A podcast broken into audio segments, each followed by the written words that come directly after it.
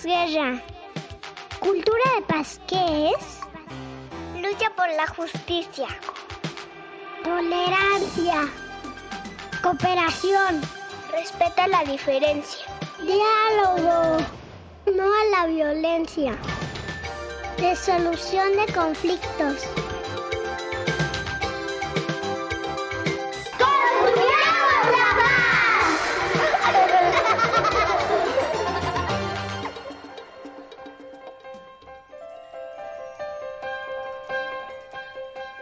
Muy buenas tardes. Me da mucho gusto saludarlos y darles la bienvenida a su programa Construyamos la Paz. El tema de este día lo hemos tratado durante el transcurso de la semana y hoy nos toca concluirlo. Así que te invito a que te quedes con nosotros y juntos aprendamos un poco más sobre el tema de justicia. Si queremos un mundo justo, todos debemos de trabajar por construirlo. Y podemos empezar por tratar de eliminar las conductas injustas que estorban a la realización de la justicia. Porque, como lo dije al principio, no todo lo que es justo es correcto y no todo lo que es correcto es justo. Don Justo, como siempre, justo a tiempo. Pues claro que sí. No es justo que nuestros amigos y amigas que nos sintonizaron a tiempo estén esperando solo porque alguien del equipo no llega a la hora indicada, ¿verdad? Tiene toda la razón. Y eso es algo que muchas veces sucede en todos los ámbitos de la vida. La gente no respeta los acuerdos a los que se llega y por uno pagan todos. Como por ejemplo aquí en Construyamos la Paz. Todos los que trabajamos en el equipo tenemos que llegar a tiempo al programa para que nuestros amigos y amigas no se queden esperando. No sería justo.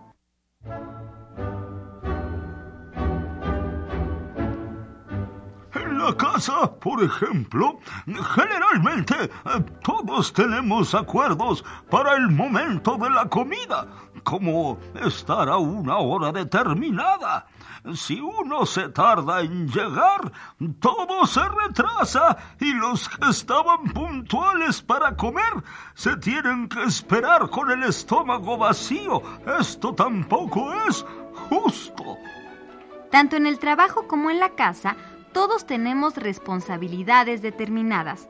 Por ejemplo, en un trabajo de equipo, uno hace el dibujo en cartulina, otro investiga, otro puede hacer una maqueta y otro preparar lo que se va a hablar frente al salón. En la casa, cada quien debe de hacer su cama, levantar su cuarto y un día lavar uno los platos mientras el otro recoge la sala y etcétera, etcétera. Si alguien falta a su responsabilidad, todo se viene abajo. Imagínense, en el trabajo de equipo, como está incompleto, la maestra los reprueba a todos. A ver, el equipo de Pepito tiene cinco porque no trajeron completa la maqueta que pedí. Y en la casa, si se levanta una parte y la otra no, no va a quedar del todo recogida. Entonces se sentirá incómoda no solo para uno, sino para todos los que viven ahí. Ay, a ver, ¿qué les dije, niños? Que también levantaran la sala, no solo su cuarto, ¿no se acuerdan? Como no lo hicieron, no podrán ver la televisión esta tarde hasta que todo quede levantado. Ah, ah, ah. ¿Lo ven? Entonces, que por culpa de uno los reprueben a todos y que la casa quede tirada solo porque uno no cumplió, no es justo. Es por esto y más que cada quien debe de ser responsable y cumplir con sus deberes. Que por culpa de uno paguen todos no es justo. Bien lo decía mi abuelita. Me decía, ay justo, hijo mío, pagan justos por pecadores.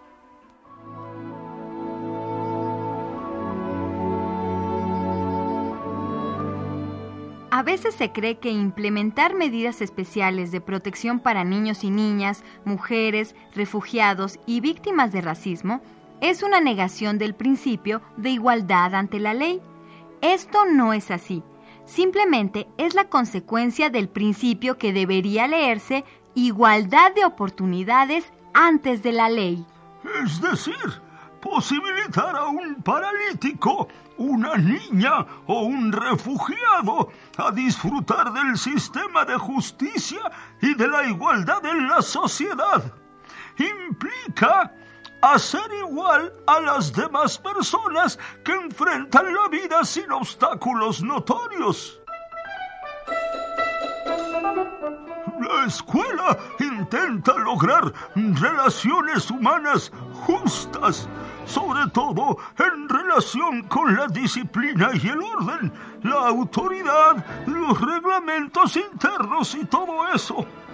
La educación en derechos humanos, como aquí en Construyamos la Paz, enseñamos que la autoridad debe de tomar en cuenta las necesidades y opiniones de todos y todas en búsqueda de una toma de decisiones entre todos.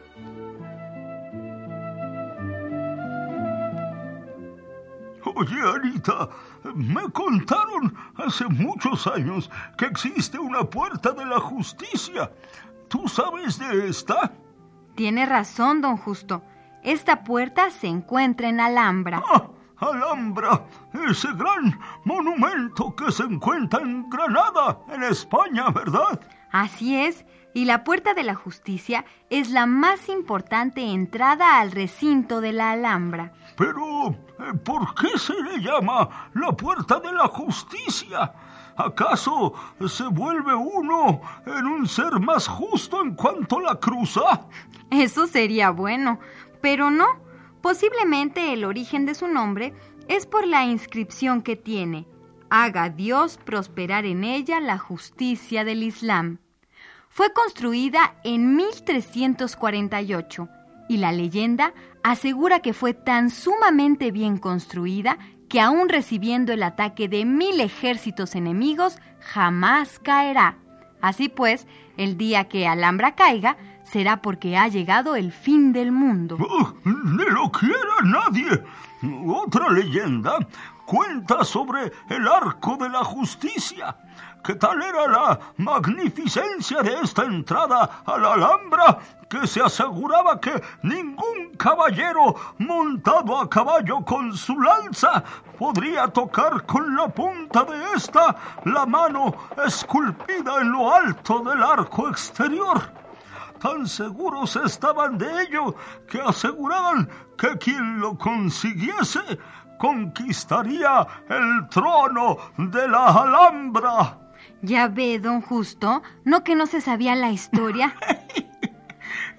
Nada más estaba viendo que tanto sabías de todo lo relacionado con la justicia, mi amigable señorita.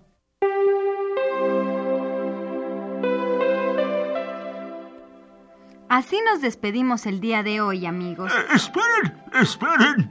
Eh, yo también me despido.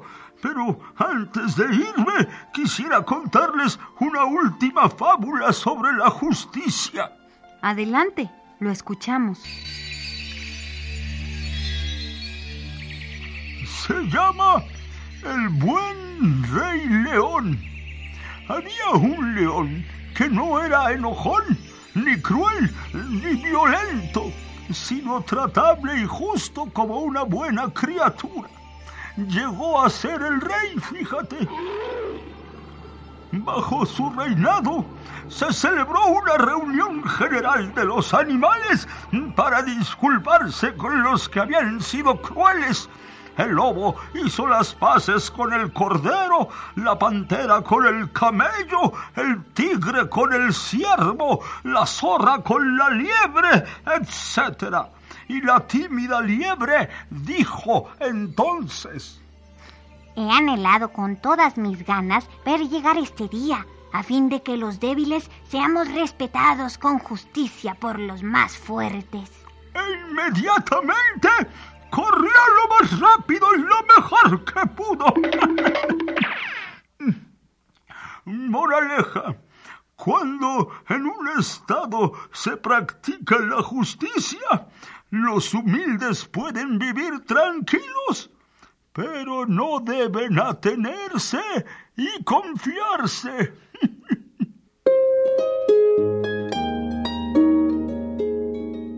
Qué bonita historia. Y con esta nos despedimos. Esperamos que se la hayan pasado muy bien y que les sirva mucho todo esto de la justicia. Les recuerdo nuestro correo electrónico para cualquier comentario. Construyamos la paz 2003 yahoo.com.mx. Nos escuchamos muy pronto y recuerden que juntos podemos construir la paz. Esta fue una producción de Radio Educación a cargo de Anabela Solano.